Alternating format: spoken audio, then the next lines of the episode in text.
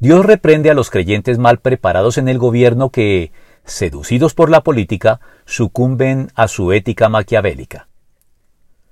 Muchos creyentes piensan de manera simplista e ingenua que la mejor alternativa para mejorar las cosas en el mundo desde la política es colocar en los puestos de gobierno a comprometidos creyentes en Cristo.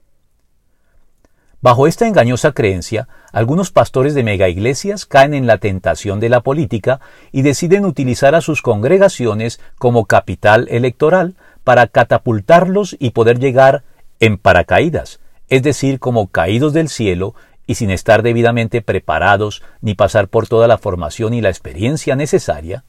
a un puesto público de gobierno en el cual, debido a su falta de preparación y experiencia, y sin perjuicio de sus buenas intenciones y auténtico compromiso cristiano, terminan convirtiéndose a su pesar en idiotas útiles, manipulados por los políticos profesionales y corruptos en favor de sus mezquinos intereses personales, y poniendo así en entredicho su buen nombre y su integridad cristiana, que se ve así amenazada por la ética maquiavélica que domina la política tradicional.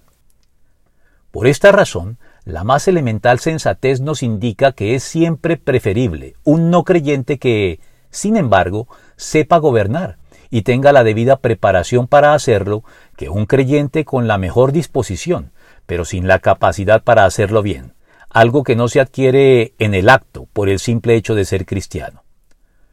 Por eso la advertencia del Señor cobija a creyentes y no creyentes por igual.